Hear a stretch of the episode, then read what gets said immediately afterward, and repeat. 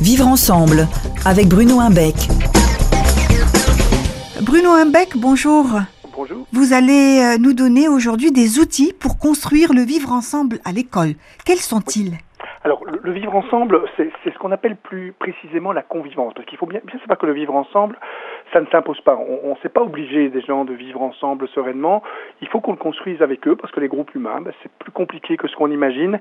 Et donc, on doit mettre en place des espaces de convivence. Et pour que euh, une, une école, d'ailleurs, qui, qui est le, le modèle d'une société, puisse organiser ce vivre ensemble, il faut d'abord créer des lieux de convivence dans lesquels on va pouvoir discuter des normes qui vont nous permettre d'aider à vivre les uns avec les autres. Et aussi, bah, c'est aussi le rôle d'une école, c'est de faire société, c'est-à-dire de mettre en place bah, un système par lequel les lois vont, vont passer, les lois qui permettent à des êtres humains aussi de vivre sereinement les uns avec les autres. Donc il y a vraiment deux types d'outils. Les outils qui permettent de gérer de la convivence, par exemple les espaces de parole régulés, dont, dont- dont on a déjà parlé d'ailleurs dans cette chronique, hein, qui sont des, des manières simplement de, de libérer la parole de chacun en la protégeant, parce que simplement on va permettre d'exprimer ses émotions et susciter à travers l'expression de ses émotions une réaction du groupe. Donc ça, c'est des outils qui vont permettre à chacun d'être sensible aux émotions de ce qui se vit à l'intérieur du groupe.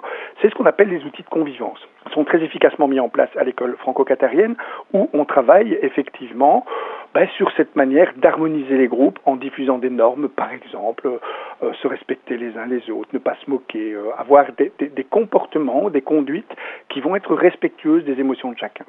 L'autre aspect, les autres outils, ce sont des outils qui permettent de faire société. Pour faire société, ben, il faut évidemment avoir des organes qui permettent de diffuser des lois. On ne se frappe pas, euh, on ne s'agresse pas, il n'y a pas d'insultes ni raciales ni tribales.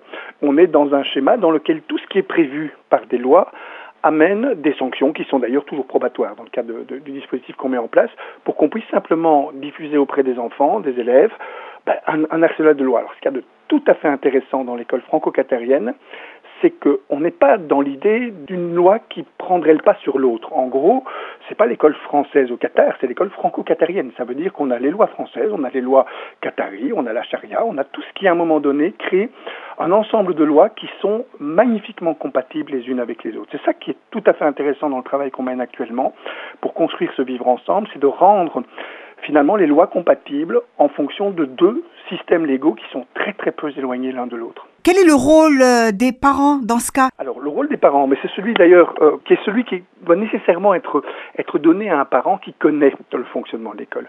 Je pense que c'est vraiment important qu'on puisse rendre ce projet visible et visible. hein. c'est ce qu'on va faire euh, dès qu'on pourra exprimer, parce que ce projet est en construction actuellement, en cours d'élaboration.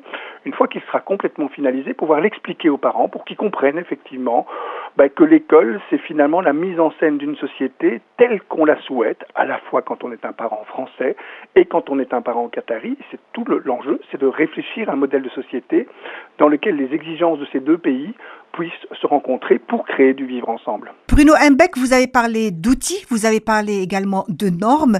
Ils s'appliquent pour les enfants. Est-ce qu'ils s'appliqueraient aussi pour les adultes? Je pense au euh, corps enseignant, bien sûr.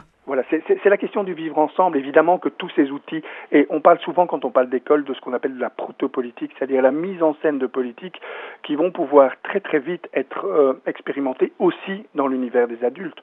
Euh, on sait que les enjeux euh, sociopolitiques sont intenses pour le moment, qu'on doit réfléchir à des formes nouvelles de démocratie qui rendent les pays compatibles les uns avec les autres, pas un pays qui décide d'un idéal démocratique et qui l'impose de force à l'autre. Ça, c'est pas de la démocratie. La démocratie, c'est une construction commune, une construction commune qui doit se réfléchir ensemble à l'intérieur de, personnes qui manifestent finalement la même intention de vivre sereinement les uns avec les autres dans un espace qui est euh, suffisamment pacifié, dans lequel chacun se sent respecté pour ce qu'il est. Ce sont ces outils-là qui permettent à un moment donné à la fois de travailler dans les écoles et, on l'espère aussi, de se généraliser à l'ensemble de la société. Très bien, merci beaucoup euh, Bruno Imbeck. On se retrouve la semaine prochaine. À bientôt.